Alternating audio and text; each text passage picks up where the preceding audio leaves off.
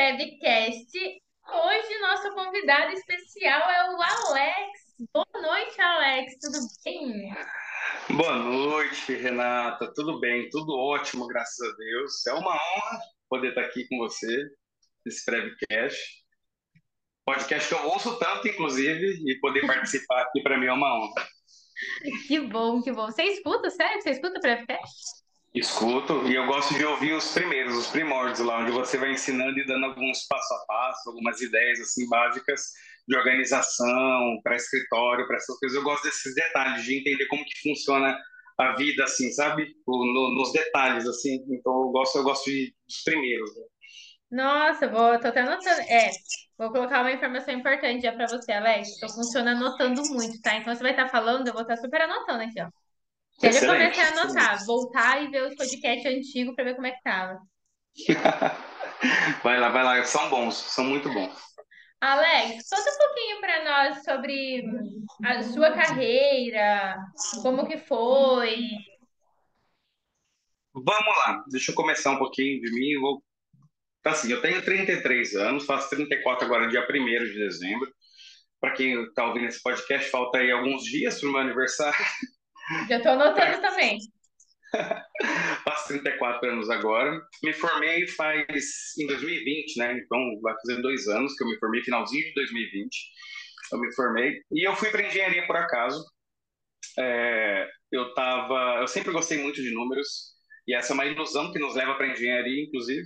Você achando que vai ser aquela matemática do ensino médio, aqueles cálculos do ensino médio vão ser aqueles que a gente vai levar para o resto da vida. É, mas eu sempre gostei muito de números e eu me formei, né? Assim que eu me formei no ensino médio, tentei administração, não gostei, fiz um semestre, tranquei, não era a minha, sabe? Aí fiquei um tempo fora do, do mercado, assim, do mercado não, desculpa, fiquei um tempo fora da, da universidade sem pensar em crescer essas coisas na parte de educação, perdi muito tempo da minha vida, e aí, um dia eu resolvi fazer o Enem. Falei, ah, vou fazer o Enem, faz muito tempo que eu não faço nada, vou fazer o Enem e vou tentar. Muito porque a minha esposa, Érica, um anjo na minha vida, é, ficou na minha cabeça, então eu resolvi fazer o Enem, fiz e fui muito bem. E consegui uma bolsa de engenharia na melhor faculdade aqui de Bauru, na USC, né, na Universidade do Sagrado Coração, 100%. E aí eu fui ah, e detalhe, eu só fui para engenharia porque ela escolheu o curso para mim na hora de escolher depois, viu? Porque ela falou: ah, você gosta de números, você gosta disso, engenharia vai ser um curso bom para você. É, eu, um, sem, um, semestre? Não.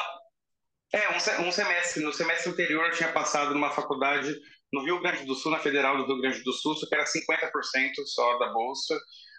É, e não, não compensava para mudar de cidade, para poder fazer tudo, ia ficar muito pesado, porque já estou bem estabelecido aqui em Bauru. E aí eu fui para engenharia. Tá, mas peraí, peraí, peraí. Érica um que te fez fazer o Enem e Érica que escolheu o curso. Exatamente. Cara, exatamente. e daí vocês ainda dizem que mulher incomoda. Olha isso, cara, um anjo. Não, que? Que? Não, eu não digo isso não. Eu sei muito bem que mulher, mulher é, na vida de um homem, mulher é 99%, basicamente. Caraca, chocada. E aí, continua. Então, e aí é, entrei na faculdade, e em 2016, tá? E durante a faculdade, no segundo mês da faculdade, eu percebi muita dificuldade, porque fazia, sei lá, 10 anos que eu estava fora da escola, fora de estudar, então eu não estava estudando em casa, apesar de ter ido muito bem no Enem, porque eu, eu, eu gosto de ler muito, então eu sempre gostei de ler muito, então para mim foi fácil a parte do Enem e tal, é, mas a parte de cálculo na faculdade estava me dando muito trabalho, eu estava muito atrasado e tinha a galera da minha sala era toda uma galera novinha, tinha acabado de sair do ensino médio, estava tudo voando nos cálculos, física, cálculo 1, as matérias mais simples ali mesmo, eu estava apanhando um pouco. E aí, para ajudar, no primeiro semestre, antes da primeira prova, a minha esposa descobriu que estava grávida. Então, nesse período, a minha esposa grávida e eu apanhando na faculdade, eu tinha que meio que, como que eu posso dizer, mudar o meu dia. Eu trabalhava durante o dia, né? Eu tinha que trabalhar para poder ajudar aqui em casa, tá? Então eu trabalhava durante o dia. É, à noite eu ia para a faculdade quase que direto, só passava em casa, nem dava tempo de tomar banho, passava em casa só rapidinho, trocava roupa, então ia direto para a faculdade. E saía da faculdade 10 e 15 mais ou menos, chegava em casa, conversava um pouco com a colocava ela para dormir grávida já, o barrigão crescendo, barriga crescendo, e eu ficava à noite estudando. Então eu comecei a estudar de madrugada. Então eu chegava da faculdade, colocava ela para dormir até umas 11 horas, 11 e meia, meia-noite, começava a estudar, estudava até umas duas, três horas, dormia, acordava às 5 e meia para trabalhar no outro dia. E essa foi minha rotina durante os cinco anos da faculdade. Um fato engraçado durante a faculdade, minha filha nasceu no dia da prova de Física 2. Eu tive que fazer a prova um dia antes da prova, na frente do professor, só eu e ele na sala assim dele. Então eu e ele a gente fez a prova de frente para outro. Ainda bem que era uma matéria que no segundo semestre, com a ajuda da galera da faculdade, eu sou muito grato a eles por isso sempre. Eles me ajudaram muito. Com a ajuda da galera da faculdade, já estava desenvolvendo bem mais desenvolvido na parte de cálculo, física, essas coisas. Então deu deu para passar, deu para tirar de letra ali e tal, mas eu fiquei nervoso demais na frente dele. Isso foi um dia é, 18, 18 de novembro de 2016. Ela fez, inclusive, seis anos semana passada. Caraca, e daí durante a faculdade, então você trabalhava durante o dia, colocava a Erika a dormir, estudava para, tipo, né, ir melhorando o máximo que pudesse. Exato, exatamente. Aí, assim, a Julia nasceu no primeiro ano ainda, né? Então, aí a gente fez um acordo aqui em casa. É, como eu já tinha que estudar à noite, e a Erika ficava o dia todo com a Júlia, era uma coisa nova pra gente, a maternidade, a paternidade é uma coisa bem diferente, então, bem nova, assim, é difícil, não tem como, é uma coisa que muda muito a rotina, então, como eu já ficava mais à noite, assim, é, acordado para poder estudar, então a gente combinou que a Erika ficava durante o dia, a que eu chegasse, a Júlia era minha, ela ia dormir, e como ela já tomava fórmula, sabe? Aí não precisava acordar ela para poder dar mamar e tal, então ela já tomava fórmula, então à noite eu cuidava da Júlia o tempo todo. Então, sempre que a Júlia acordava à noite, ela chorava, sei lá, é instinto, é uma coisa que nasce com você, não dá para explicar. É, nasce quando você se torna, né? Quando a criança nasce também. É, a Júlia chorava, ela respirava mais alto, eu estava do lado dela, do berço, assim. Então, ela já dormia no berço, já bem cedo ela foi pro berço. Então, eu já acostumei com esse processo. Então, até hoje, por exemplo, quando minha filha acorda de madrugada, ela vai para mim. Ela me chama porque ela acostumou com esse processo de à noite ela ir pro meu lado, sabe? Ela me chamar, ela tá comigo, tá? Então, é, durante esses cinco anos de faculdade, como você falou, foi desse jeito. Foi essa loucura. E assim, e tudo isso relacionando no meu trabalho. Tá? Eu entrei na Elumac no primeiro ano da faculdade. Você e agora a gente começa. Ano passado? 2020. Finalzinho de 2020, no meio da pandemia, assim, sabe? Meu TCC foi, infelizmente, foi online. Tava louco para poder apresentar, mas Foi online. Meu Deus, você é a única pessoa da faculdade que ficou triste por ser online, né? Foi, porque eu gosto de falar. Eu gosto de falar, eu gosto de, de, de, de estar na frente. Sabe, eu gosto, eu gosto de dar aula, eu gosto de explicar, eu gosto. Eu, eu me achei assim fazendo isso. Ah, Mas, calma, a gente vai chegar lá, a gente vai chegar lá. e, aí, e aí eu entrei, então, em 2016 na Ilumac, no meio, no, em agosto de 2016. E aí eu entrei como assistente de vendas lá né, Lumar? E no meio desse processo, eu estava já estudando, tá? Só que o meu sonho era construir obra de arte, era fazer ponte, era fazer prédio, era fazer essas coisas mirabolantes. Esse, é, esse era o meu sonho. Calma que a gente, no decorrer do bate-papo a gente vai entender um pouco mais sobre isso. É, mas aí, nesse meio tempo, eu entrei na, na Ilumac e como assistente de vendas, só que eu, quando eu entrei lá, eu entendi que era uma venda mais técnica, apesar de ser assistente, não vendedor, era uma venda mais técnica, eu percebi que eu precisava entender muito sobre aquilo que eu estava vendendo. Então, como eu já gosto de ler, eu gosto de estudar por conta, e a faculdade aflorou mais isso, eu comecei a estudar muito os produtos. Então, de dia eu estudava produto, à noite depois a faculdade, e depois a faculdade eu continuava estudando a faculdade em casa. Enquanto a Júlia estava dormindo, acordando, dormindo, acordando, eu ficava estudando. Então, comecei a misturar tudo isso. É, foi surgindo a oportunidade, virei vendedor, é, abrir uma região nova para vendas lá, uma região que não existia, de criar uma região para me colocar. É, fui o primeiro vendedor a bater meta nessa região também. Depois disso, é, aconteceu de eu ir para o suporte técnico da Elomar, que aí eu comecei a estudar mais ainda.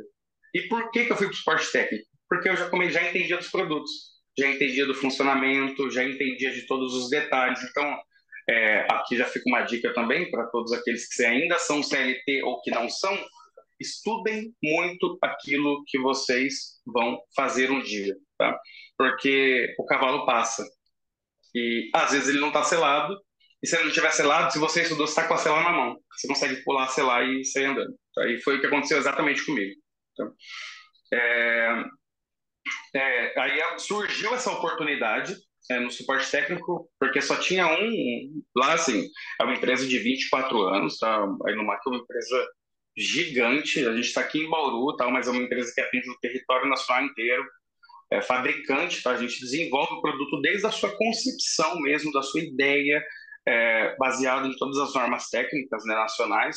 Então a gente desenvolve esse produto, esse produto sendo desenvolvido ali, é, fica muito mais fácil para a gente poder ter o controle de tudo, né? Então a gente tem o controle do firmware, da, do, do coração daquilo, a gente entende como tudo funciona, então tudo fica muito mais fácil.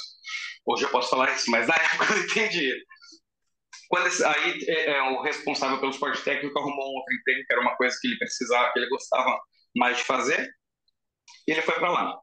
Saindo daquilo, é, como eu era o que mais entendia nesse meio tempo, acabou, eu acabei é, tomando meio que duas, cuidando de duas situações, vendas e o suporte técnico. Só que a demanda é muito alta, uma empresa de 24 anos que vende 24 anos de equipamento no mercado. Então, o cara que comprou 10 anos atrás liga porque deu um problema, o cara que comprou agora liga porque não sabe instalar, e o cara que vai comprar ainda amanhã liga porque está com dúvida. Exatamente. Então, ficava tudo no meu colo. Aí eu comecei a entender isso, ajudei a estruturar um pouco o setor de suporte técnico, aí, que era só eu que atendia o Brasil todo, aí a gente começou a estruturar e teve, a gente começou a trabalhar com mais, aí hoje, por exemplo, já são quatro, três engenheiros, mais dois técnicos responsáveis para atender o Brasil todo. E aí depois que eu estruturei o suporte, ajudei a estruturar o suporte junto com o, o Luiz Gustavo, que é um, nosso, um parceiraço de trabalho meu, é, depois disso, a gente entendeu um outro ponto, que apesar do suporte técnico estar estruturado e estar tudo rodando certinho, a gente percebeu que a venda, lá na parte inicial, no começo, estava sendo errado, não por falha dos vendedores, mas por falha dos compradores que não entendiam nada do que eles estavam comprando. Não só os compradores, mas os engenheiros responsáveis das obras, ninguém sabia comprar. Então eles compravam errado, chegavam na obra, dava errado, então estava dando muita devolução e muito, muito trabalho para o suporte técnico. Pensando nisso entendendo isso, e como eu já tinha vivência do comercial, eu voltei para o comercial de novo, só que agora como parte técnica do pré-venda. Nesse meio tempo, é, os, a gente, a Ilumac, como trabalha com equipamento técnico, né, a gente precisava de treinamento para a galera poder saber o que fazer porque a maioria das vezes eles não sabem instalar. E a maioria das falhas em alarme de incêndio, isso aqui já fica, já entrando no mundo aqui de, de prévia, né? A maioria das falhas de alarme de incêndio são duas situações. Primeiro, falha de projeto, não na ordem de, de frequência, tá? Mas falha de projeto e falha de execução. Principal, falha de execução. Quem está instalando não sabe o que está fazendo, tá? Basicamente, esse é o principal problema em sistemas de detecção de alarme de incêndio. Então, entendendo isso, a gente começou a aplicar treinamentos. Só que quem dava esse treinamento era o próprio diretor da empresa, o André Feltrin. Só que, cara, ele é CEO da empresa. Então, ele não tinha. Ah, sei lá, ele marcava. A gente marcava um treinamento por mês, limitado a oito pessoas, era uma coisa muito pequena. E aí no dia do treinamento ele tinha uma reunião em São Paulo importante. No dia não sei o que ele tinha que estar em Manaus. No dia, sabe? Então ele não, não conseguia. Então tinha uma reunião dentro da empresa, aconteceu alguma coisa que ele tinha que resolver. Ele não conseguia dar essa atenção. Um dia ele foi desmarcar, ele desmarcou primeiro na minha frente. Falei, eu vou fazer isso. Eu já tinha essa facilidade de falar e tal. Aí ele foi desmarcar o segundo, eu falei, Alex, ó, pode desmarcar o treinamento, eu tenho um compromisso, eu tenho que ir para São Paulo, você ainda agora. Eu falei, não, não vai desmarcar não. Ele falou, não, como assim? Eu tô mandando você desmarcar. Eu falei, não, não vai, porque quem vai dar o treinamento sou eu. Ele, ah, você vai dar o treinamento? Eu falei, vou. Eu vou dar o treinamento. Já vi você fazer isso uma vez, anotei bastante, entendi, estudei e eu vou dar o treinamento. Você vai conseguir? Eu falei, vou. Ah, então beleza, faz esse teste, depois você me fala. Nunca mais ele deu um treinamento. De lá pra cá. Cara, eu adorei sua frase, porque é muito perceptível que em várias vezes da sua vida você fez isso, né? Então, tipo, ah, o cavalo selado passa, mas às vezes passa só o cavalo. Se você estudou, você joga a série e vai. E foi muito isso, né? É, Exatamente. O Joel fala muito sobre, ah, você precisa, as oportunidades bate na porta uma vez. Nada, a oportunidade está na frente o tempo todo. Você só precisa estar muito preparado para pular na hora certa, né?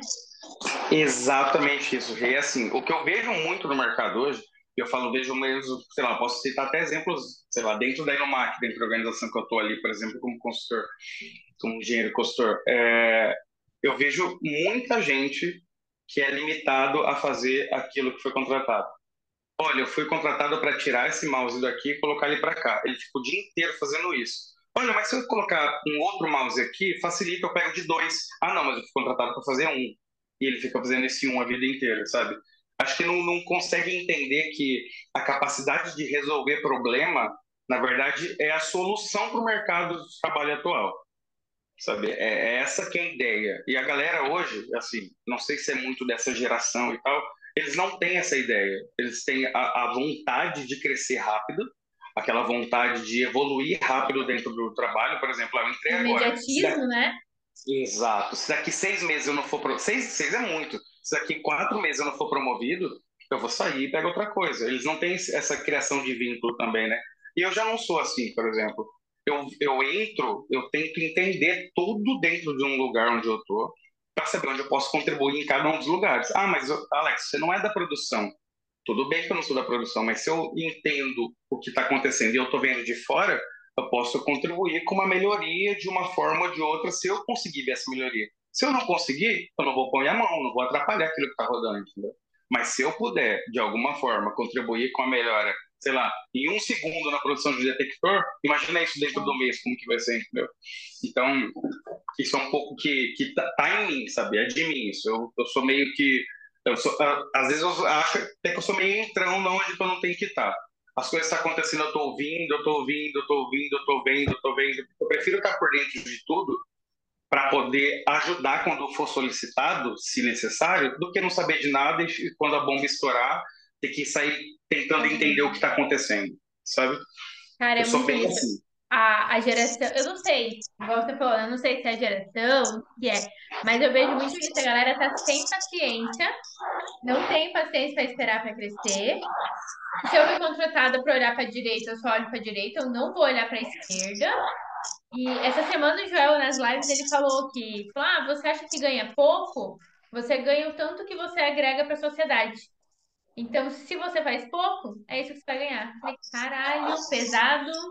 Não, é só tapa na cara. As lives deles são sensacionais. É só. É, eu queria brincar com você hoje, é só voadora. Não é nem tapa, tapa é fraco. É só voadora no peito, sabe?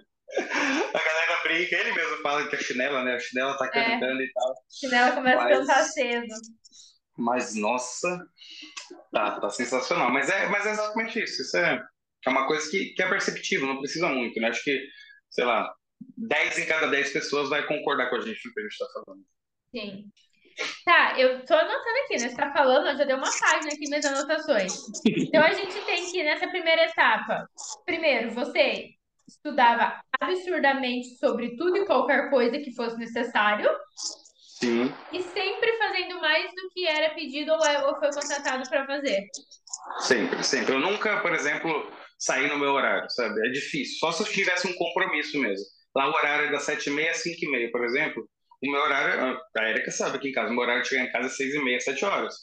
Porque se eu não terminei aquilo que eu tenho que fazer, e sei lá, se eu vejo uma coisa que dá para me melhorar e eu estou no meio do processo, eu paro e volto, faço de novo e tento de novo. É, é a minha vida isso, entendeu? Eu não, independente, sei lá, nossa, Alex, antes não está ganhando hora extra, mas eu não terminei meu trabalho da maneira correta, então a questão não era essa. É simples, assim, entendeu? Se eu não fizer da forma que tem que ser feito, ou melhor, da forma que tem que ser feita, para mim não vale, entendeu? Então, essa, essa chatice, digamos assim, né? Essa chatice é uma coisa que já é intrínseca aqui, sabe? É uma coisa que, que já flui, assim. Ai, e aí? Eu tô, eu tô falando muito, não tô? Assim. Deixa eu continuar, deixa eu continuar a história, então. Tô aqui na novela mexicana aqui, ó. Tipo, meu Deus, tá. quero saber o próximo capítulo. Tá, eu tô falando da Ilumbar. Isso a gente tá no primeiro ano da faculdade. Depois eu vou falar um pouquinho, tá, pra ficar mais rápido. Senão a gente fica aqui três horas no podcast. É, aí, beleza, fui pro, pro, comecei da parte, fazer a parte do treinamento, né? E fazendo a parte de treinamento, eu comecei a melhorar algumas coisas, porque o André tem o jeito dele, tal, a dinâmica dele, de poder fazer as coisas. Eu comecei a melhorar algumas coisas, e para poder aplicar melhor o treinamento, eu fui fazer um curso de eletrônica aplicada à manutenção. Então, fui estudar eletrônica, fui fazer um curso no Senai e tal. Estudei, fiz um curso de seis meses no Senai para poder entender bastante sobre componente eletrônico, detalhe, porque é o nosso produto. O nosso produto é um, é um produto eletrônico, então precisava entender o que é um resistor, o que é um varistor, o que é um capacitor, detalhes para poder explicar isso para os clientes, porque tinha muita pergunta técnica nos treinamentos. E eu nunca, nunca vou saber tudo. Mas na, na, hora, na hora de começar, aquela máxima sempre é verdadeira para quem dá aula. Gente, eu não sou o dono da verdade, eu não vou saber tudo, não vou conseguir explicar tudo para vocês, mas que eu não souber, eu vou anotar e eu te ligo depois para a gente poder conversar. Tá? E aí foi nessa que eu fui vendo essa necessidade. Estudei, me apliquei, entendi melhor, e isso me ajudou muito na minha carreira. Tá? Até mesmo dentro do Legomac como fora, tá? de maneira geral, assim. As coisas de casa, por exemplo, sei lá, queimava a chapinha da Eric, eu sabia consertar. Os detalhes, assim, básicos da vida, é, eu sabia, ajudou bastante, assim. E aí, é, no comercial, eu comecei a ver umas outras oportunidades nessa parte de pré-venda, né? Porque aí a minha parte no trabalho lá na empresa era o quê? É, eu comecei a analisar os projetos, então todos os clientes que tinham projetos, projetos mais elaborados, assim. E quando eu falo projeto, gente, só para porque a gente está falando de prevenção, né? É, não é aquele projeto simples de prevenção, que a gente chama de projeto legal, né? Não é o projeto que vai para o corpo de bombeiro, por exemplo. Já, a gente já entra no mundo do projeto executivo de sistemas de detecção e alarme de incêndio, que são projetos gigantescos e totalmente detalhados. O projeto executivo ele tem esse nome basicamente porque ele vai capacitar, no caso, né, para quem tiver com esse projeto em mãos, ele vai conseguir executar o projeto fielmente. Tá? E a ideia é o quê nesse projeto? Só para vocês terem uma ideia do geral, assim, ele tem todos os detalhes. Ele indica onde o cabeamento vai passar, ele indica a altura de instalação de cada dispositivo, apesar dos, dos projetos legais também indicar, né? Isso é um padrão lá na parte de detalhamento, lá já acaba tendo alguns pontos ali. Ele indica é, o caminho que o cabo vai fazer, se o cabo vai, se o cabo volta, qual o caminho, qual o trecho que ele vai andar. Então, ele dá todos os detalhes de funcionamento do sistema. Tá? Então, esses projetos eu comecei a analisar. Então, o cliente ele não tinha tempo, por exemplo, para analisar o projeto e mandava só o projeto para a gente. Eu analisava, levantava o quantitativo. E aí eu comecei a entender mais de projetos de sistema textual de incêndio nesse meio. Se tinha algum erro, já indicava para ele também, ó, dá uma olhada aqui nesses detectores, está no ponto errado, aqui a área de cobertura não está legal, tal. Eu começava a ajudar eles nisso. E eu fazia um quantitativo geral do projeto, passava direto para o vendedor, o vendedor já respondia com orçamento para ele. Aí, é, esse era o meu trabalho, basicamente, né? Ou se tinha um cliente que tinha alguma dúvida na central ou no equipamento melhor a ser aplicado em algum local, é, eles me ligam também e eu acabava ajudando ainda hoje, continuo ainda nesse processo, eu acabo ajudando nisso. Essa era a minha função, basicamente, além dos treinamentos que eu comecei a agregar. E eu comecei a, a por conta disso, eu comecei a ver deficiências na parte, nossa parte de documentação técnica, que é o manual. Aí eu comecei a entender, eu falei, não, isso aqui dá para melhorar, dá para a gente fazer isso, dá para a gente fazer aquilo. E quem desenvolveu os manuais também era o diretor da empresa. Então foi mais uma coisa que, conforme eu comecei a adaptar, falar, ó, aqui tem um erro de português, aqui tem isso, aquela mania de ler e de ficar achando erro em tudo, eu tenho essa mania, eu sou chato, gente. Sou chato. Se a gente estiver conversando, se falar uma coisa errada, eu vou me segurar aqui, sabe assim, para poder não, não corrigir, mas por dentro já te corrigi faz tempo. Entendeu? Não que eu não fale, eu falo muita coisa errada, mas é, é de mim, eu não consigo. Não fui mesmo. Minha esposa bem comigo direto.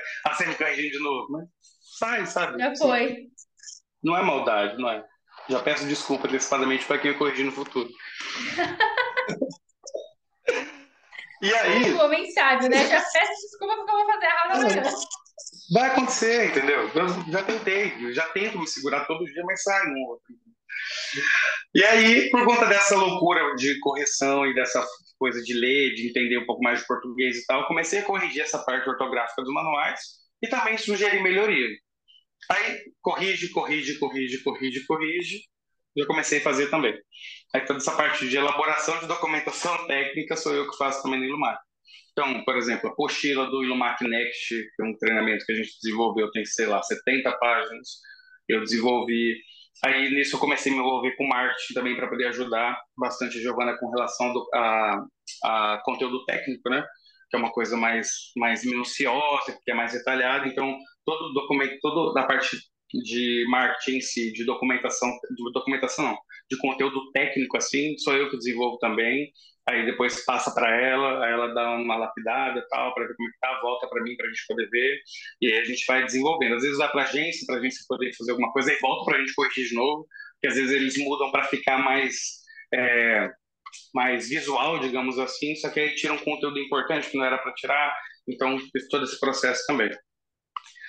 E aí eu comecei a fazer todo esse processo dentro da Inumac, estudando de madrugada para poder fazer a faculdade, cuidando da Júlia à noite, porque a Júlia acordava bastante, era uma neném de seis meses, um ano, tudo nesse processo, né?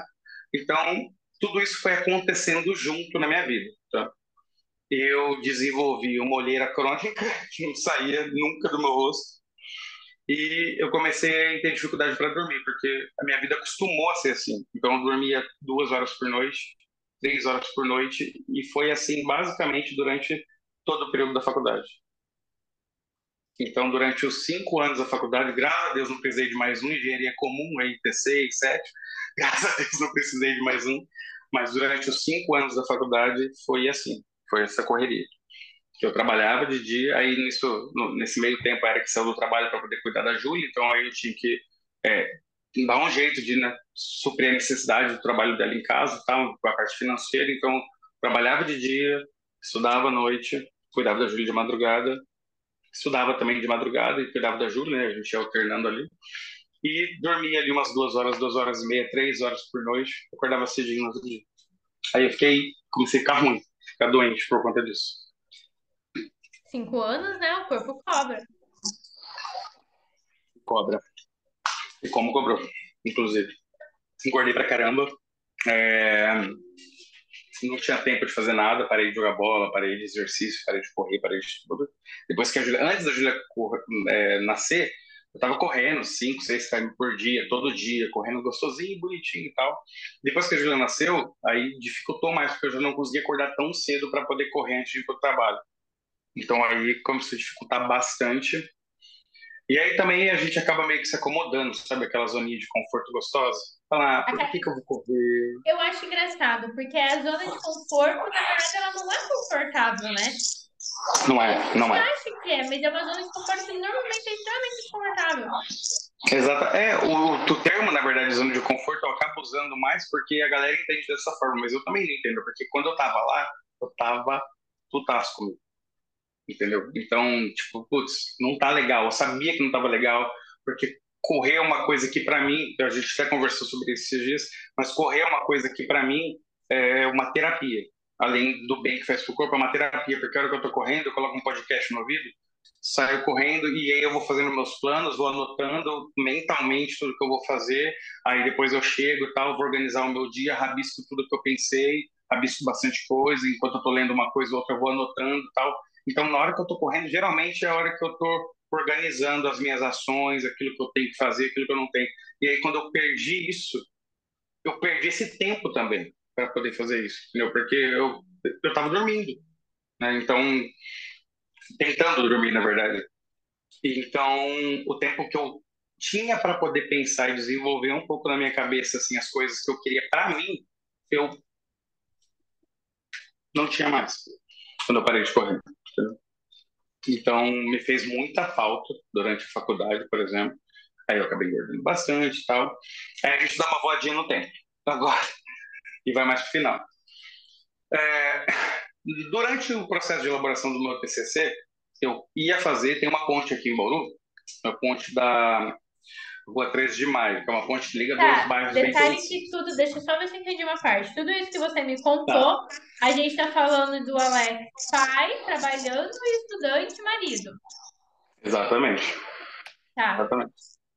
Sim, lógico que eu não, não, fazendo tudo isso eu não conseguia dar 100% em tudo, mas eu tentava, sempre tentei. Falhei aqui, falhei ali e tal, mas eu tentava, tentava na medida do possível da humanidade, digamos assim, tentar dar conta de tudo da melhor maneira possível. É... Depois disso, ah, tá, falando do TCC ainda, tá? Começando o assunto do TCC. Quando eu fui elaborar meu TCC, eu queria falar sobre obra de arte. E eu tinha feito, durante a pandemia, um curso de, de patologia da construção civil. O professor Aldo, um professor que dava aula na faculdade do Instituto ATG, aqui de Bauru. Sensacional, um cara sensacional. E tinha gostado da ideia. Eu falei, bom, tem uma ponte aqui em Bauru que está interligando dois bairros bem antigos, o centro com um bairro bem antigo da cidade, e uma das alças desse, desse viaduto está com afastar, tendo um afastamento da ponte e tal, e foi interditado. Eu falei, ah, vou usar aquilo como base, é um assunto legal, um assunto do dia tal, é, tá entre aquilo que eu quero falar e vai embora.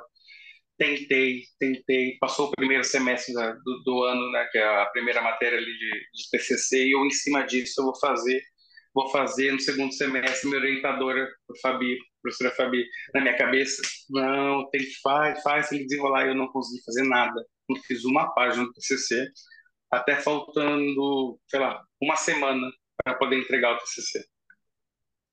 Aí um dia eu estava no trabalho, isso a Fabi já na minha cabeça, né? Não tem como, Alex, pensa num tema do seu dia a dia, tal. Ela não queria dar as letras assim, né? O caminho das pedras, assim, o caminho das pedras tão fácil. Pô, pensa no tema do dia a dia, tal. Falei, bom, tô desesperado já, vou falar sobre arma de que tem a ver com engenharia, tem a ver com tudo que eu faço, vai ficar fácil para eu poder fazer. Entracei no escritório do arquiteto aqui de Bauru, amigo meu, Michel Nex, parceiraço. Fui para lá, e tranquei lá durante dois finais de semana. Dois finais de semana, não. Um final de semana meio prolongado, que tinha um, um, um feriado pro meio. Terminei o TCC em uma semana. Uma semana? Não, três dias. Terminei assim em três dias. Falando sobre aquilo que eu já conheço. Aí, depois do TCC, eu parei para pensar, falei, bom, mesmo assim, então na minha cabeça eu queria sair e fazer ponte. Cara, eu já estava conhecido no meio do alarme de incêndio, estava conhecido no meio da prevenção, atendi o Brasil inteiro, estava dando treinamento para corpo de bombeiro, porque já quando os caras têm dúvida, já tinha ido para Natal treinamento para o corpo de bombeiro lá do Rio Grande do Norte, tinha dado treinamento para o corpo de bombeiro aqui de São Paulo sobre é, análise de projetos, sobre vistoria, sobre, sabe, uma porrada de coisa. E eu, que, e eu querendo fazer ponte. Olha eu querendo me enfiar nos cálculos loucos de ponte. Não, querendo fugir do prédio na caruda. Tava, não, tava, tava, tava louco nessa época, literalmente. Aí, depois da, eu apresentei o TCC e tal, eu parei e falei, bom, cara, eu já sou bom nisso. Sabe, sabe, sabe quando, o que estava faltando para mim? E o que falta muito para muita gente hoje? Parar para pensar no que você vai fazer, entendeu? Porque a gente vive no automático hoje. Viver no automático é a pior praga da humanidade. Entendeu? Cara, é basicamente, eu até anotei aqui como terceiro ponto para você, que foi procurar e entender a zona de talento.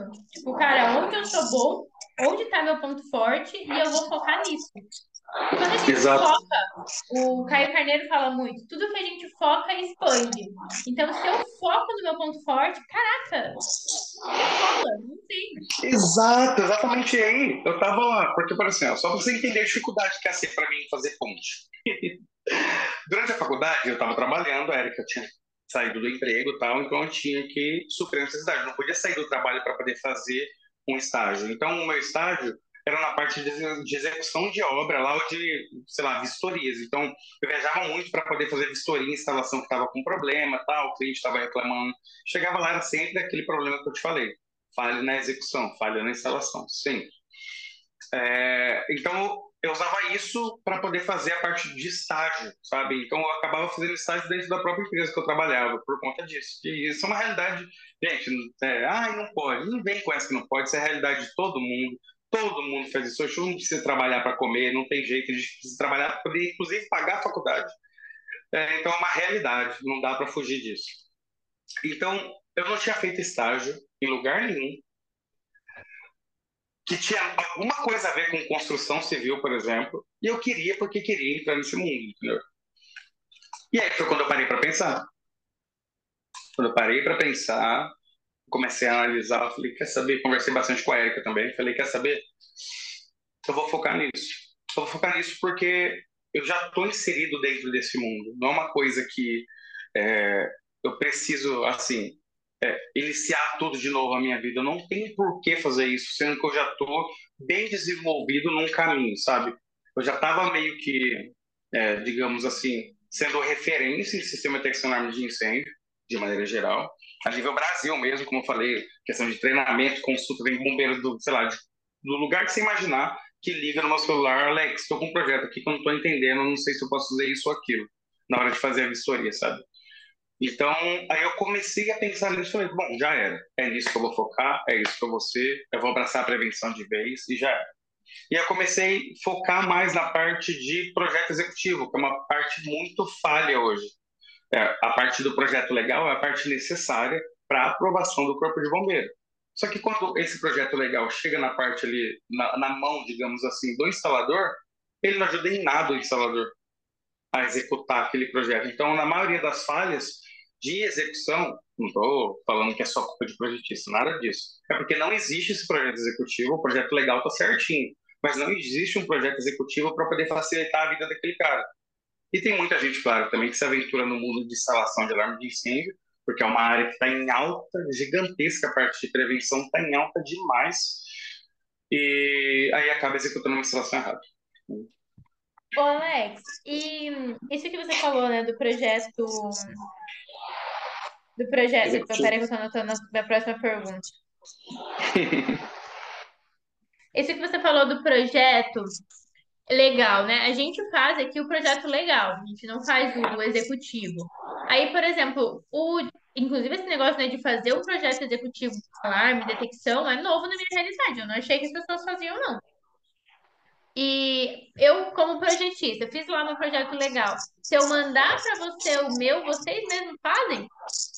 Dá para fazer, dá para fazer. Mas o ideal é assim, por exemplo, se for um prédio novo, imagina assim, um prédio novo. É, o prédio novo ele não foi executado, então não tem detalhes construtivos. Para poder elaborar um projeto executivo, o ideal assim é não ter só o seu projeto legal, é ter os outros projetos, por exemplo, projeto estrutural, o projeto, o, o projeto arquitetônico mesmo, para a gente poder entender, por exemplo, aonde uma tubulação tem que desviar. O projeto elétrico, porque existem vários detalhes dentro da norma de alarme de incêndio que acabam impedindo, por exemplo, o cabo de alarme de incêndio passar junto com o cabo de eletricidade. Entendeu? Não pode. Tem que ter uma distância mínima e tal. Então é importante saber onde cada um está passando para você conseguir elaborar o executivo num ponto diferente daquela instalação elétrica porque pode acabar causando algum tipo de interferência, algum tipo de problema, e o sistema de alarme pode acabar falhando na hora da necessidade, né? que é uma coisa que não pode acontecer nunca com essa quantidade louca de incêndio que está acontecendo hoje. Perfeito, perfeito. Anotei isso aqui. Muito bom. Tá, e aí, o que mais que a gente tem? Eu já posso começar meu questionário. Não, deixa eu só falar mais um pouquinho. Aí, depois da faculdade, é, a gente começou a desenvolver uns planos meio loucos lá no Ilumac. Tá? A gente fala, só eu e a diretora de marketing lá, a Giovana, que falou com você também. Lá Maravilhosa, tá grávida, né? Tá grávida, tá grávida do Mateu. É, e aí a gente começou a pensar em algumas coisas e a gente para poder é, trazer mais capacitação para os instaladores, a gente desenvolveu um, um, curso do zero, que é da apostila que eu acabei citando anteriormente, que é o Ilumac Next, que é... Primeiro, a gente, antes do Next, a gente desenvolveu uma outra coisa, que foi uma websérie, que você até recebeu um press kit bonitinho, com uma canequinha e tal. A gente desenvolveu uma websérie para poder tirar dúvidas de instalação de uma maneira um pouco mais descontraída. Porque a gente sabe que a galera que instala, assim, é uma galera um pouco mais do dia a dia, assim, tal. Não é uma coisa mais, não é mais engenheiro, por exemplo, que gosta daquela coisa mais técnica ali e tal, aquela coisa. Então, eu tive que meio que multifacetar também um pouquinho a minha vida para poder entender um pouco cada um dos dois lados ali. E aí entrou o Joe no processo, a gente desenvolveu o roteiro lá da parte do, do, do e deu ruim, e a gente pensou naquele processo todo de lançamento, do press kit para algumas pessoas tal. Aí foi nesse meio tempo que eu já comecei, eu já, eu já sempre segui, por exemplo, você, sempre segui, acompanhava sempre, como a gente falado aqui no começo. E eu falei, ó, tem algumas pessoas que são importantes no meio da prevenção que eu acho legal mandar, porque daí, assim, eu sabia que você ia postar, postando vai ajudar a divulgar, pode ser que um outro instalador que te segue tal, que é amigo seu, que você conhece, ou não, da multidão que segue e tal, da galera que segue, acaba vendo. Então, se a gente conseguir atingir um maior número de pessoas, que é de graça, sabe? Não vai ser nada cobrado. Então, se a gente conseguir atingir o maior número de pessoas, vai ser legal para trazer conteúdo e trazer um pouco mais também de capacitação para eles, para eles conseguirem executar os serviços deles de uma maneira melhor no final, né? Até porque no nosso segmento a gente cuida da segurança de vidas. Então, quão melhor foi a execução desse negócio lá na ponta, é melhor para tudo. Tá? É, se o negócio funcionar, vidas vão ser salvas. É simples assim. Então, é, independente de. Uma coisa que a gente sempre fala independente de. de não, é, não é uma situação que eu quero vender, não. Aquilo não era para vender, aquilo era para transmitir conhecimento. E era essa a ideia, entendeu? Gente poder gerar. Independente se o instalador vai, sei lá, sei lá, marca A, marca B ou Ilumac, sabe? Ele vai saber o que ele está instalando, ele vai entender do processo todo e vai facilitar e garantir a segurança de pessoas que vão estar dentro daquele empreendimento, sabe? A gente desenvolveu o Ideu Ruim e depois a gente desenvolveu o Ilumac Next, que é um curso em parceria com o Senai. Começou aqui em Bauru, com o Senai Bauru, e a gente levou para São Paulo, levou para Brasília e tal. É, que foi um, era um curso de dois dias, onde a gente entra em todos os detalhes com relação à parte de instalação e alarme de incêndio. Tudo baseado nas NBRs e nas IPs do Corpo de Bombeiro. Tá? Claro que a IP geralmente é baseada na NBR, então a gente sempre utiliza a NBR como base. Isso. E aí a gente desenvolveu esse curso de dois dias e aí a gente rodou o Brasilzão fazendo esse curso. Ano que vem tem mais várias turmas em outros lugares, outros lugares também, nos mesmos que a gente foi em outros lugares. Estou esperando a turma de Cascavel, né? Deixar claro. Eu, inclusive, eu preciso do contato do Senai de lá. Se você tiver, por favor, passe ou consiga. Anota aí no seu caderninho. Estou até anotando tá aqui, ó, tarefa. Podcast eu tenho essa tarefa. Tem insights e só em tarefa. Que, que excelente, excelente. Assim que é bom. Tem que acrescentar. Se não for acrescentar, a gente desliga tudo e para. Aí, é, a gente desenvolveu isso, Next, né, para poder ajudar também. E esse curso é interessante que, assim, é um curso de graça também. Não é cobrado. Quem vai ganha camiseta, ganha garrafinha, ganha apostila, ganha caderno, ganha caneta, tal, ganha uma mochilinha, tal, uma sacochila legal pra caramba. E não é cobrado. A única, o problema é conseguir se inscrever. Porque a hora que a gente abre turma, a gente sempre divulga no Instagram. Abre turma, acaba tipo com duas horas as vagas do Brasil inteiro, sabe? É tudo muito rápido. E a galera que vai ama, é sensacional. Assim, a gente vai até dar um spoiler aqui, o podcast né? vai sair logo logo, mas dar um spoiler de umas coisas, vai ter um, um, um post interessante falando sobre o Lumac.net logo logo. Ai, meu Deus, já tô... Lá no, no Instagram da Lumac. E aí, mais alguma coisa? Ah. Mais, mais alguma história, ah. por favor? Não, tem mais coisa assim, mas se eu ficar falando aqui, a gente vai ficar aqui da manhã. Mas são, são duas coisinhas. Vai, Seguinte. tô ouvindo, tô ouvindo, tô só aqui, ó. Seguinte, isso aqui é pro meio da prevenção, tá? Que é importante. Que eu vou falar aqui meio que em primeira mão. A gente não está divulgando muito ainda, porque a gente está estruturando a parte de marketing desse processo, tá? É, mas alguns fabricantes de sistema de detecção de arma de incêndio se uniram, na verdade, 10 fabricantes nacionais se uniram para a gente conseguir desenvolver um processo de certificação nacional para os sistemas de detecção de arma de incêndio.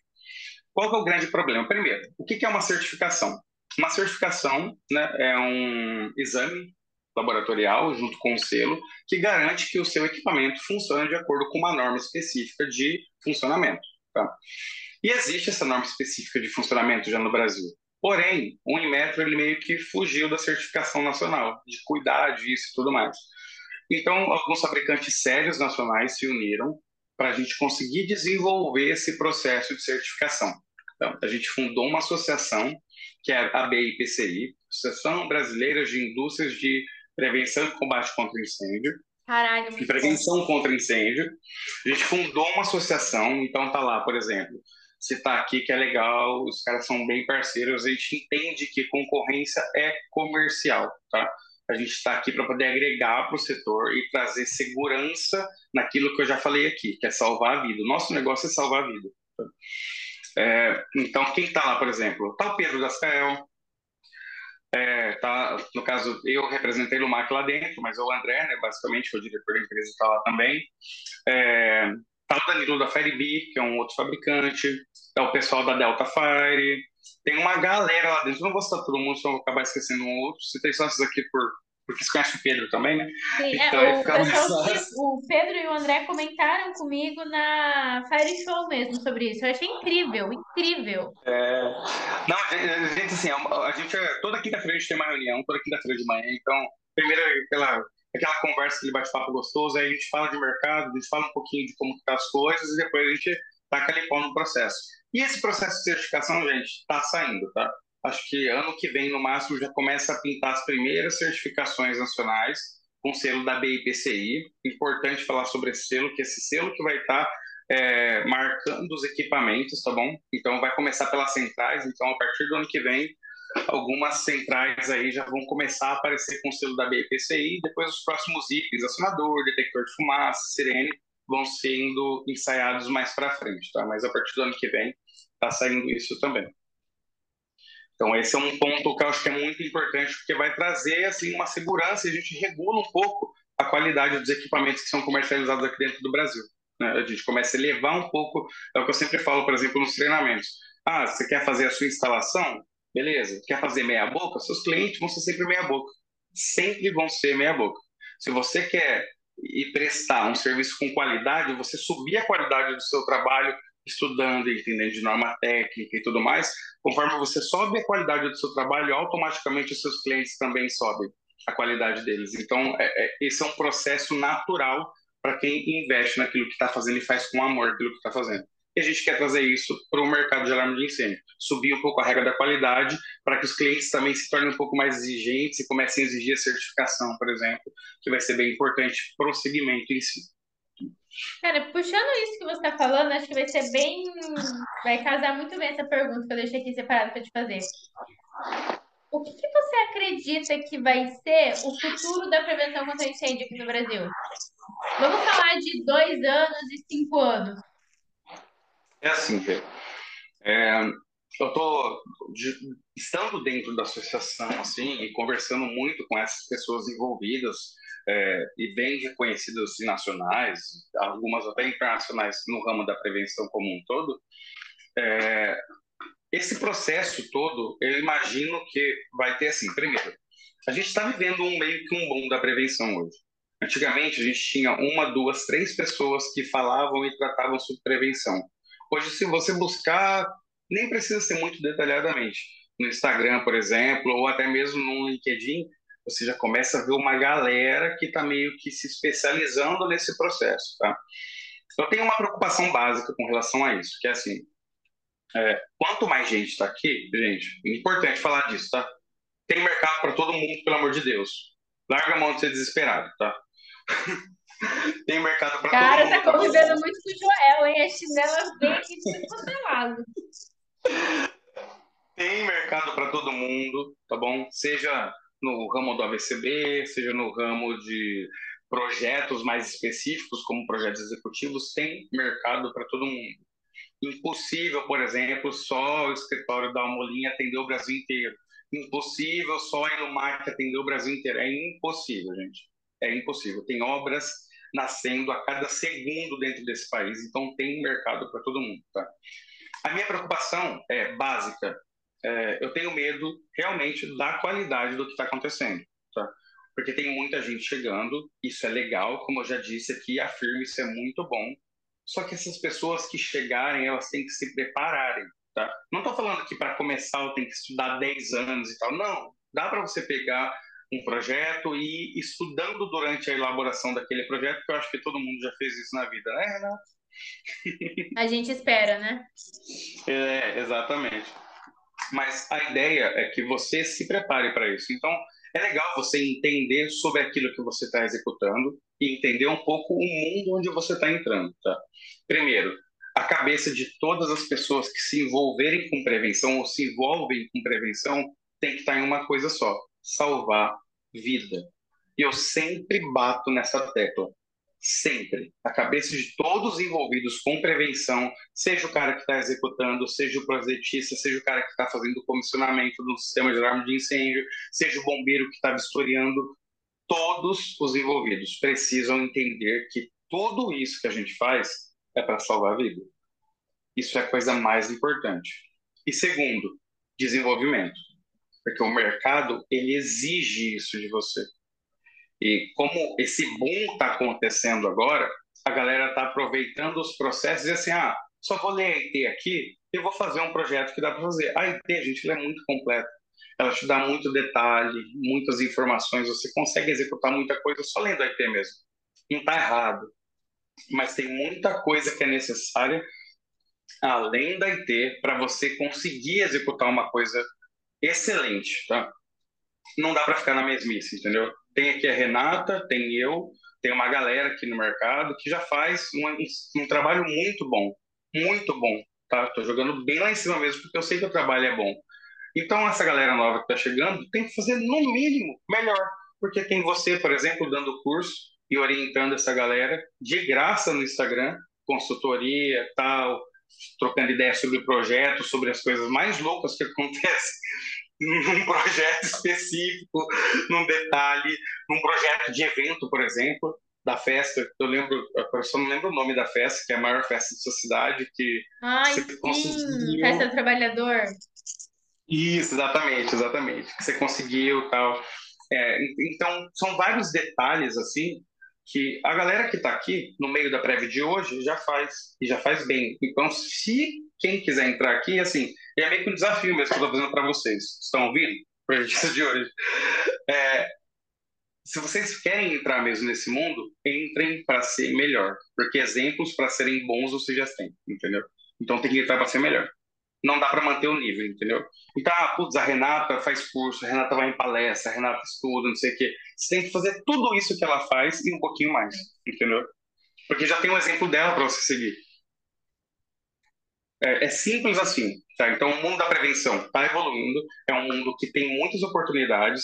Esse boom vai continuar aumentando porque a gente está passando uma pandemia que ainda tem alguns um período ainda ali de estabilidade, né, digamos assim, mas a construção civil é um ramo que movimenta o país e é o ramo que acaba movimentando a prevenção também. Então é uma coisa que vai crescer muito nos próximos anos. Eu jogo aí para uns cinco anos, uma projeção simples, vai crescer muito e vai precisar de profissionais qualificados para poder fazer isso. Senão vai cair tudo no nosso colo, né, Renata? Porque não sei. Que pena, né? Vou ficar tão triste. Que tristeza, né? É aquele meme, né? Eu fico triste com uma coisa dessa estourando rojante. Ai, que triste a gente brindando em Cancún assim. Nossa, tô tão chateada. Nossa, triste. Olha como a gente tá triste agora, olha que tristeza. Cara, sabe o que é legal? Eu não, é, não era isso que eu ia falar, mas eu vou falar, depois eu volto pra falar. É sexta-feira, 15 para as 9, e a gente tá gravando um podcast e se divertindo. Isso para mim mostra como, tipo, quando você trabalha com um negócio que você gosta, igual o João fala, quando você tá na sua zona de talento, no seu estado de flow, velho, pode ser o que for, a hora que for, que o negócio ele se torna dinâmico, divertido e prazeroso, né? Exatamente, é assim, eu tive que entender, foi aquilo que eu falei, quando eu parei para pensar e eu vi que eu estava num mundo que eu gostava, a Érica, por exemplo, eu já trabalhei em outros lugares, eu chegava em casa, nossa, estressado, cansado tal. E ela, ela mesma fala isso, você gosta de fazer isso. Você, é uma coisa que sabe, você trabalha com o que você gosta. E quando a gente trabalha com aquilo que gente, eu descobri que né, gostava disso, mas quando a gente trabalha com aquilo que a gente gosta, é exatamente isso que você falou. A gente faz, porque assim, na verdade, é, é meio que um, uma parte da nossa vida, assim, literalmente. Não é um peso, né? A gente faz porque é uma coisa que, assim, nossa, é, é me faz Traz bem. um prazer, né? Tipo, ah... É. exatamente, exatamente. É uma coisa que movimenta, ajuda a gente a movimentar, saber.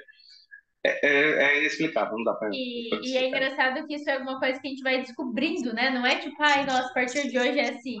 É, eu tava falando esse tempo com a minha mãe também, que ela falou sobre dar aula. Ela falou, nossa, mas aonde você gosta de ficar dando aula, Renata? Eu falei, cara, eu gosto. Falei, foi assim, uma pessoa pediu, eu dava, outra pessoa pedia e eu dava. Foi quando eu vi, eu percebi que aquilo lá era, tipo, a hora que eu entrava pra dar aula, eu tava num estado de flow absoluto, que eu falava, caraca, é isso, aqui é o, aqui que é o negócio, aqui que é o, vem todo aquele prazer do que, do que a gente faz. É, isso, isso é maravilhoso, isso é maravilhoso, isso é maravilhoso. Essa parte dar aula, quando eu comecei a, a me envolver mais com isso, meu Deus do céu, nossa, aí as coisas vão aparecendo, ah, beleza, comecei, como eu te falei, eu comecei a ficar um pouco mais referência nesse segmento, ah, Alex, ó, vai ter um evento aqui no Senai de São Paulo, no Braço tal, a gente queria que você viesse aqui para poder palestrar para os alunos. Eu falei, peraí, eu? Não, é, é bem isso, fala, eu? Sabe, eu falei, não, não, eu? Tipo, eu falando para mim, sabe, eu? Eu vou aí em São Paulo palestrar para uma galera? Não, vem, vem, vai ser legal. Eu falei, não, beleza, eu vou. Quando eu fui, tipo, nossa, foi sensacional, um auditório lotado e tal. Aí aparece a oportunidade aqui, por exemplo, eu saí quando eu saí da faculdade, e aqui é, um, é um, uma confissão, eu, eu ajudei a organizar a Semana da Engenharia lá tal. Isso trabalhando, fazendo tudo aquilo que eu já falei. Eu ajudei a organizar a Semana da Engenharia. E aí eu falei, nossa, eu vou voltar aqui um dia para dar palestra nessa faculdade. Na minha cabeça, no meu coração, só isso. Aí tô eu bem, trabalhando lá. Aí daqui a pouco a Fabi, que era a minha coordenadora da época, né? Ela mandou mensagem, Alex, tudo bem? Tudo. Queria que você viesse aqui dar uma palestra para os alunos e tal. Aí, sabe, é, em busca da felicidade? Uhum. Esse momento, esse pequeno momento da minha vida se chama felicidade. Foi exato, nossa, eu não sabia. Mandei mensagem para tentei, mandei mensagem para Érica e tal. E hoje, por exemplo, é, eu já fui lá três ou quatro vezes fazer isso, dar palestra para os alunos. E na segunda-feira, agora que vem, eu vou lá ser banca de TCC. Nunca imaginei que eu ia fazer isso na minha vida. Nunca. Arrasou! Nossa, eu tô flutuando. Tem alguém que me segurar, inclusive, senão eu vou começar a subir.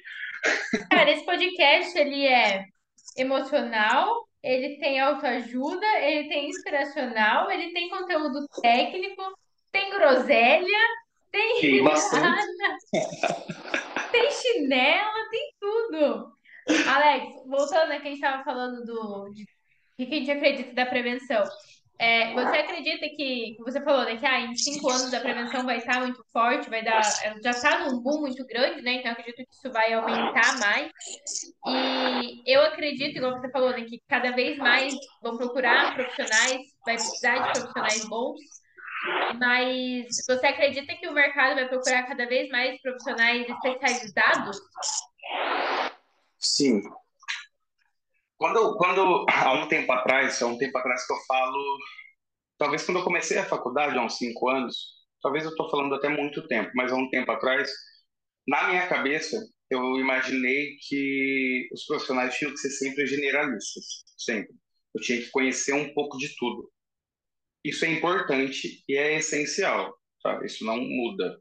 É importante conhecer um pouco de tudo. Mas você precisa ser especialista em alguma coisa. Não tem jeito. Você precisa dominar um assunto como ninguém domina, sabe? Você precisa ser o ponto de socorro é, das pessoas quando alguém pensar, sei lá, em alarme de incêndio, seu nome vem na cabeça, sabe? Assim, é, é, essa, essa, é, essa é a minha referência. Eu tenho umas viagens loucas aí? Tá? inclusive com relação a isso. Mas, ao meu ver, assim, a ideia do generalista é importante porque todo profissional precisa entender um pouco de tudo. Entender, não é impossível ser especialista de tudo, mas você precisa ter um ponto fora da curva que é aquele ponto onde você domina do começo ao fim, que você entende tudo, que se alguém parar para poder pedir a sua ajuda, você vai conseguir resolver, ajudar, resolver o problema dela e trazer, e trazer algum tipo de melhora para a vida dela com relação àquele assunto, sabe? Então, é legal ser generalista, mas o mercado procura especialistas. Não tem jeito. Não tem jeito. O Joel fala muito, né, que a gente precisa saber como se posicionar para isso você falou, né? Você tem que ser o socorro das pessoas. Então, quando a gente pensa hoje no Brasil em alta performance, a gente pensa no Joel, não tem? Ele tá forte nisso. Quando a gente pensa em prevenção contra incêndio ou algo nesse sentido, porra, você tem que pensar, tem que fazer a pessoa ligar o seu nome, né? Eu teve uma época que eu perguntei no Instagram, tipo, ah, o que vocês pensam quando lembram de mim? Ah, empreendedor, empreendedorismo, blá blá blá. Falei, porra, errado. Comunicação errada, sai. Você não é. É prévio. Eu quero que veja extintor, Renata. Prévio, Renata. Bombeiro, Renata. É aqui a comunicação. E é muito isso, né? A gente precisa escolher no que eu vou ser bom. Onde eu vou colocar minha bandeirinha e falar, ó, esse é território, eu vou dominar. Exatamente isso. É exatamente isso. Assim, você precisa fazer exatamente isso que você falou, sabe? Você tem que chegar e falar assim: esse território é meu. Quando alguém pensar nesse assunto, nem pensou em extintor, eu quero que lembre da Renata. Ponto.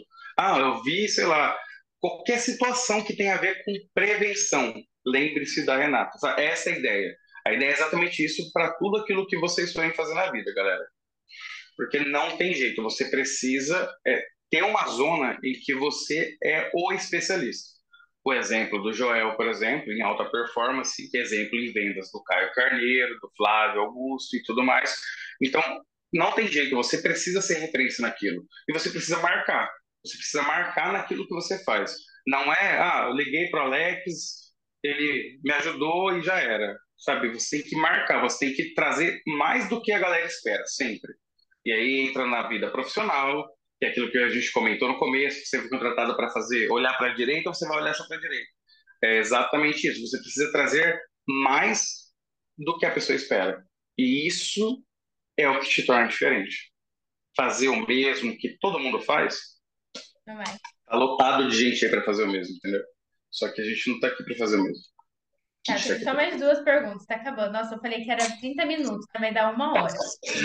Uh... Importante cumprir com o combinado. Vamos lá. Você falou que vocês estão montando uma certificação. Essa certificação ela é para instaladores ou é uma certificação de produto? Hum, eu vou dar mais spoiler aqui. Tá, se não puder falar, a gente aguarda ansioso. Não, não, posso, posso começar a falar disso, que é uma coisa importante. Primeiro, é certificação de produto. Essa primeira que a gente já vai sair aí é a certificação de produto, tá? Então, mais uma vez, para deixar claro, essa certificação garante que o produto executa aquilo que ele foi desenvolvido para fazer com base em uma norma técnica. Então, tem uma norma de desempenho de produto, então indica que o produto atende aquele desempenho que a norma pede, tá? Essa é o, a questão da certificação que está sendo agora mas a gente já está correndo por fora para poder certificar profissionais também. Tá? Então, inicialmente, a gente vai começar com, usando alguma galera que já está no mercado, só que o nosso sonho, e esse é o meu sonho, é desenvolver uma certificação baseada na 17240. Então, vai ser uma certificação na NBR 17240 para projetistas e instaladores. Tá? Então, Nossa, esse você me processo... coloca nessa lista da primeira turma, Alex. Assim que sair, eu te aviso, louco. Não tem nem condições de não lembrar. Lembra Pelo de pré de Deus. e aí, esse processo todo, a gente está aguardando um minutinho só, um tempinho, porque a NBR, ah, não falei aqui também, mas eu faço parte do CB24. Então, o CB24, para quem não sabe, é uma comissão específica que ajuda no desenvolvimento de normas com relação à prevenção contra o incêndio. Tá? Então, da parte do CB24, eu cuido mais da parte do sistema de detecção e alarme de incêndio. E eu ajudo muito nessa parte de desenvolvimento. É, e nesse meio tempo, a 17240 está em processo de atualização já faz uns três anos. Porque é um processo bem minucioso, está incluindo coisas novas, sabe? Tem muitos detalhes e tal. Então, sempre gera muita discussão quando a gente vai tratar sobre alguns assuntos mais é, digamos assim, que geram algumas dúvidas e tal. Então, sempre gera bastante discussão. E a gente está terminando, está no finalzinho. Acho que a parte final dela ali falta um detalhe ou outro, que a gente está com umas discussões básicas lá para poder resolver.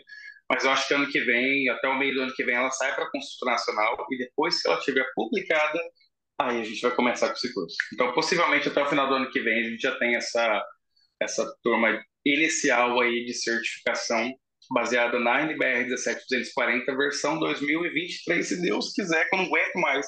Eu achava que era 2021, não foi. 2022 também não foi, a gente tem para 2023. Vai ser. Agora vai. Agora vai. Agora vai. Terceira pergunta. Tá acabando. Você falou que as maiores falhas do alarme é ou de projeto ou de execução. Você pode explicar um pouco sobre isso? Claro, claro, claro. É, a questão do projeto em si é porque, às vezes, por exemplo, né, é usado como base é, a planta baixa desenvolvida pelo arquiteto, por exemplo, para poder se executar o projeto de prevenção. Tá? É uma coisa comum isso no mercado, é uma coisa que a maioria da galera faz, e é uma coisa que acontece no dia a dia, porque é mais fácil. Eu pego a planta baixa, na planta baixa eu vou ter alguns detalhamentos ali, que eu sei onde é uma cozinha, por exemplo, eu sei onde é uma sala, eu sei onde é um banheiro, uma área fria e tal, então, uma área molhada, então ali eu não vou colocar, por exemplo, equipamentos eletrônicos e tudo mais. E quando se usa isso como base, é, às vezes a pessoa que está desenvolvendo não tem um conhecimento mais específico sobre o funcionamento dos dispositivos, né? E para se fazer, e aqui já fica uma dica, para se fazer um projeto executivo bom, você precisa conhecer o funcionamento dos dispositivos. O entender como ele funciona. Por exemplo, um detector de fumaça. Ele detecta fumaça. Se eu colocar um detector de fumaça numa área onde fumaça já é normal da atividade daquele ambiente, ele vai acionar o tempo todo. Um outro ponto, detector de fumaça, no mesmo exemplo, um detector de fumaça, se eu colocar ele numa área a atividade gera bastante resíduo fino, pó, essas coisas, vai disparar o tempo todo, porque o pó vai entrar dentro da câmara ótica e vai simular a fumaça. Então ele vai disparar e gerar alarme falso, descredibilizando o alarme de incêndio. Tá? Então, essas, por exemplo, são falhas que eu citei aqui que acontecem muito. Detector de fumaça em cozinha, detector de fumaça em. Isso na parte de projeto mesmo. Tá? Detector de fumaça em cozinha, detector de fumaça em estacionamentos, porque existem, por exemplo, alguns veículos a diesel, por exemplo, caminhonete, que na hora que você está na partida fria sai uma nuvem de fumaça preta que acaba chegando, quando ela está um pouco mais densa, ela acaba chegando no detector e aciona também. Tá? Então, algumas falhas de projeto dos mais simples, por exemplo, são essas. Tá? Às vezes, dispositivo é, que não tem um índice de proteção adequado num local, por exemplo, ah, sei lá, eu pego um acionador manual simples, aquele que a gente está acostumado a ver ali, de pressão e tal, e coloco ele numa área externa, onde vai tomar chuva e vai tomar sol. O equipamento é um equipamento eletrônico, trabalha, sabe, com tensão ali, com energia, cai água no primeiro dia da chuva, beleza, ele, a vedação dele ali é simples, não vai deixar entrar água, mas dependendo da, da, conforme for a chuva, às vezes no primeiro, no segundo, no terceiro dia que ele está ali dentro da chuva, debaixo daquela chuva no caso, ele vai acabar gerando um curto e desativando todo aquele circuito do sistema, entendeu? Então, não só ele vai parar de funcionar, mas boa parte do entendimento vai ficar descoberto por uma falha simples, assim, de entendimento, sabe? Então, são detalhes, assim, simples, aqui é os mais simples, tá? Para a gente não entrar em cabeamento, então essas coisas, mas esses são os mais simples que acabam acontecendo. É, de execução, todos esses ocorrem, porque às vezes o instalador não está nem aí, ele quer executar, ah, não, o projeto está assim, eu vou executar dessa forma. Não, você é uma cabeça pensante. Se você é uma cabeça pensante, você pode questionar o que está acontecendo, entendeu? Então, é simples. Você pega e liga para o liga pro projetista, liga para o engenheiro responsável por estar supervisionando a sua instalação, entendeu? Você precisa entender que você é responsável em todo esse processo por salvar a vida. Então, se você acabar executando um projeto que foi elaborado de uma forma, num conceito, por exemplo, errôneo, e você executar ele de forma errada, cara, eu não sei nem o que dizer pra você, entendeu? O cara errou lá, beleza, ele errou. Ele escorregou, mas você viu. Se você sabe, é pior. Entendeu? É isso. É então, é negligenciar, né? É, exatamente. Então, é, geralmente acontece isso, e às vezes tem alguns instaladores que não utilizam equipamento adequado, o cabo para alarme de incêndio é um cabo específico, é um cabo que tem que ser blindado, com uma blindagem, com proteção, para não ter interferência, porque existe ali, falando um pouco mais técnico, né? existe um protocolo de comunicação que faz a central supervisionar cada dispositivo e tal, e quando esse cabo não é utilizado, o sistema fica mais vulnerável, então pode ter problemas de funcionamento, às vezes o cara não utiliza porque ele queria economizar para poder ganhar um pouco mais, sabe? Então tem essas situações, assim, alguns detalhes assim que acabam inviabilizando. E o ponto mais importante na sala de execução, quem está executando não sabe o que está fazendo, não conhece o produto que está instalando e não sabe nada do que está fazendo. Ah, vou só conectar aqui, puxar os cabos e tal, fazer essa conexão e já era, vai ser isso. Não é assim que funciona. E daí ainda dá RT e a galera contrata porque é barato e tá tudo bem, né? Exatamente, exatamente. E aí liga para ele no marca porque não tá funcionando e é assim, o cara instala, falando de basicamente do que acontece. O cara instala e pega o dinheirinho, né? Coloca no bolso e vaza. O nome que tá lá na central vai no MAC. Aí começa a dar problema, disparar em falso tal. A galera liga lá, metendo fumo, porque tá dando problema. Isso aqui não presta tal. Aí entra o Alex ou o nosso suporte técnico, a gente viaja até lá, vai até lá verificar o que está acontecendo, dependendo da situação, se é uma coisa mais grave e tal. A gente chega lá, só caneta. Emite um relatório e é só falha de instalação. Ou falha de instalação, ou falha de execução da manutenção preventiva que tem que ser executada e ninguém, infelizmente, faz. Posso fazer uma última pergunta? Claro. Oh. É a última, prometo. Eu fiquei curiosa. Opa, aí. eu fiquei curiosa porque você falou de palestra, que é pai, marido, estuda pra caralho, tipo, estuda de tudo, comissão de NBR, marketing, vendas, faz apostila, dá aula, blá blá blá. Quantas horas tem seu dia? Essa pergunta não é só você que me faz, não. Tem muita gente que me faz. É assim, eu tento encaixar tudo. Eu ainda quero ter mais conteúdo no Instagram. Mas eu não estou conseguindo conciliar isso ainda. Eu estou tentando acertar algumas coisas para poder fazer isso. Mas assim, é, eu tento dividir as coisas. Tento dividir. Então, a hora que eu estou em casa, por exemplo, é, é muito difícil, a hora que eu estou com minha esposa, com minha filha e tal, eu mexer no celular. Então, por exemplo, você vai me mandar uma mensagem agora, eu vou ver amanhã, sei lá, até porque é final de semana. Eu vou ver amanhã, sei lá, na hora do almoço. Eu olho o celular quando, sei lá, a Júlia está dormindo a Erika está descansando, por exemplo, a Erika está assistindo um filme, alguma coisa e tal, e eu estou cuidando da Júlia, ou alguma coisa assim. Aí eu aproveito para olhar um pouquinho o celular, sabe? Essa é uma das situações. É, na parte de estudar, eu aproveito os meus intervalos. Então, sei lá, tem horário de almoço, e todo mundo sai do lá na empresa, eu até brigo com os vendedores, vocês têm que estudar, não sei o que e tal. E eu não sou nem vendedor, não sou nem o gerente comercial, inclusive.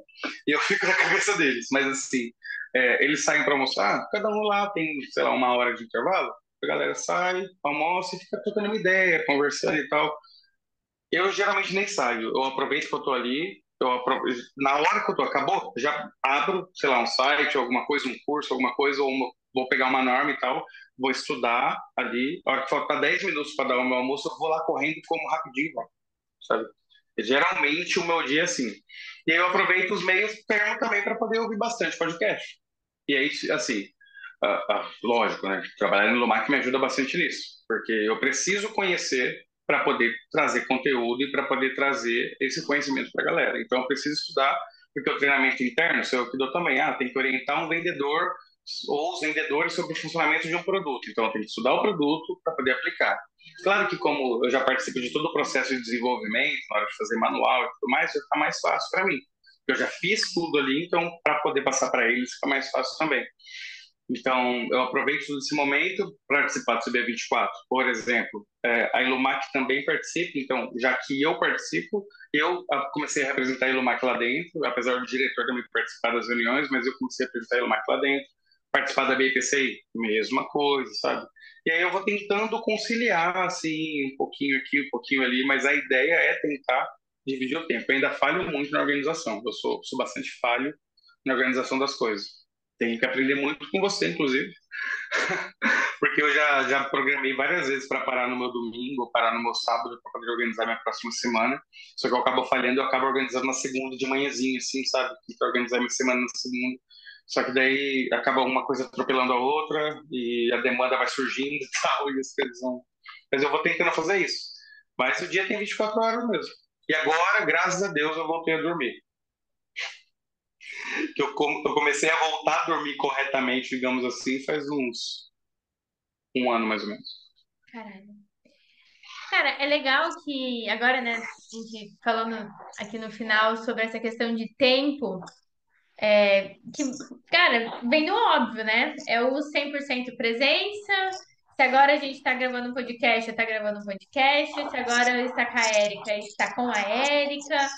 Então, a gente vem no 100% presente, no rotina, e otimizar o tempo, né, de maneiras. E eu acredito, Alex, você contando, né, toda essa questão que você traz e como foi, é a prova de que, cara, tem como. Só precisa querer, né? Tipo, dá, é possível, as pessoas conseguem, mas elas precisam querer, elas precisam otimizar o tempo, elas precisam realmente ter vontade de fazer diferente, né? Você tá sem áudio. É, não, voltou aqui. É exatamente isso, é exatamente isso. Assim, é, não, não, não foi fácil, ainda não é fácil conciliar tudo, não é fácil. Tem dia que eu tô cansado, tem dia que eu tô estressado, tem dia que eu vou falhar, por exemplo, com a Erika, com a Júlia, tem dia que eu falho com o trabalho. É, é, é uma coisa que, assim, é humanamente impossível você dar conta de 30 coisas ao mesmo tempo, tá? Mas se dividir certinho, sim, sabe? se dividir bem certinho, se organizar, como eu falei, essa é uma das coisas que eu sou falho, por isso que eu não dou conta. Se eu não fosse falho nisso, daria conta. Entendeu? Então, é, a ideia é se organizar e aproveitar todos os períodos vagos, sabe? Ah, putz, agora eu quero assistir uma série. Não, põe um podcast, sabe? Põe um podcast que vai ter muita coisa que vai te agregar agora eu vou, é, ah, vou ficar aqui sentado sem fazer nada. Sabe aquele tempo que a gente fica moscando, morgando assim? Não, não, não faz isso. Sei lá, faz alguma coisa, sabe? Ouve alguma coisa, lê alguma coisa, vai ler um artigo, sei lá, vai ver um cara que você gosta falar, sei lá, vai ver um TED, vai ver qualquer outra coisa. Tem, cara, o YouTube tem muita coisa boa. É que a gente fica, às vezes, zapiando por coisa que não presta, é normal, a gente vai deslizar, isso é comum, também não se martirize por isso só pode virar rotina. Então, no meu caso, aproveitei os momentos. Ah, tem intervalo? Tem. Terminei uma pós agora. Ah, não falei da pós. Terminei uma pós agora de engenharia de segurança contra incêndio, fazendo na hora do almoço. Online, era online, claro, mas fazendo só na hora do almoço. E é, é o que dá para fazer, entendeu? É, qual é o tempo que você tem? Verifica o tempo que você tem e faz o melhor com o tempo que você tem. É simples. Que as coisas vão acontecer, entendeu? Dá para fazer. Dá para fazer. Dá para ser. Exatamente. Alex, muito obrigada. Muito obrigada por participar, por trazer. Cara, eu anotei muita coisa, você não tá ligado. Vou até te mostrar. Olha isso.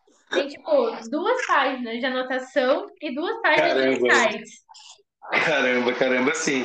Eu que tenho que agradecer. É um prazer estar aqui. É um prazer uma honra. Esse ano aconteceu muita coisa boa comigo além, né, aconteceu coisas ruins também, claro que a gente conversou também esses dias por stories, mas ficar falando por stories, eu vou falar o que aconteceu, meu pai nos deixou em maio, né, é, então uma coisa que deixou muito comigo e tal, é, mas além disso, aconteceu muita coisa boa, muita coisa boa, muita coisa boa, e uma delas, por exemplo, é estar aqui falando com você, como ah. eu te disse, eu te sigo há muito tempo, é, você sempre foi uma referência para mim nesse processo todo. É, vi vários detalhes, como eu te falei, os podcasts, por exemplo, que eu vou ouvir seu, são lá dos primeiros, ou quando você dá mais dicas assim de administração e tal, de uma coisa assim, eu gosto de entender mais sobre isso. Assim, então eu vou atrás e vou ouvir bastante. Então, cara, tem, sei lá, é, é muito bom poder estar aqui, de verdade. É uma realização, digamos assim. A gente se conheceu lá na Fairy Show também, foi muito legal. E de lá para cá a gente tem conversado bastante, tem interagido bastante, então foi muito bom assim. Então, tá aqui, na verdade, é um prazer para mim, é uma honra. Muito obrigado e, por favor, conte comigo sempre que você precisar. É... Deixar aqui meu Instagram também. Posso fazer um. Claro! Tô aqui, só esperando. o meu, então, né, profissional é arroba de engenheiro mesmo, ponto Alex Lima. E claro, também tem o Instagram da Ilumac, que foi quem me fez, basicamente, quem fez né, com que eu me apaixonasse pela prevenção, que é IluMacSE, Ilumaxi, né? Que nós falamos. Então, por favor, sigam lá, tá bom? E é isso. Muito obrigado pela oportunidade. Ai, foi incrível, Alex. Obrigado por compartilhar. Eu, como eu falei, né, anotei um monte de coisa. É, Sabe, o Alex participa, você faz a abertura da aula de convidados, né, dia 3, os alunos da jornada. E já vou até deixar o convite. Você falou que acompanha os, os podcasts de organização e tal. Dia 17 de dezembro eu vou fazer um aulão com a galera para programar 2023. Você é convidado especial, hein? Ah, pode contar comigo. Aqui, e aí eu te mando o link no dia. Pode contar comigo, vou estar lá presente, vai ser um prazer e vai me ajudar muito, porque eu preciso vou frisar, eu preciso me organizar melhor para 2023. Ó, por favor, 2023 eu quero imersões em São Paulo. Vamos lançar esse negócio de certificação para instaladores. É, se a prevenção vai voar em cinco anos, Alex, a gente tem que voar em dois. Foi a hora que ela Exatamente. começar, a gente já tá lá de cima, assim, ó. Vai, galera, aqui, ó. Exatamente, a gente está aqui para coordenar essa galera, então a gente vai fazer exatamente isso.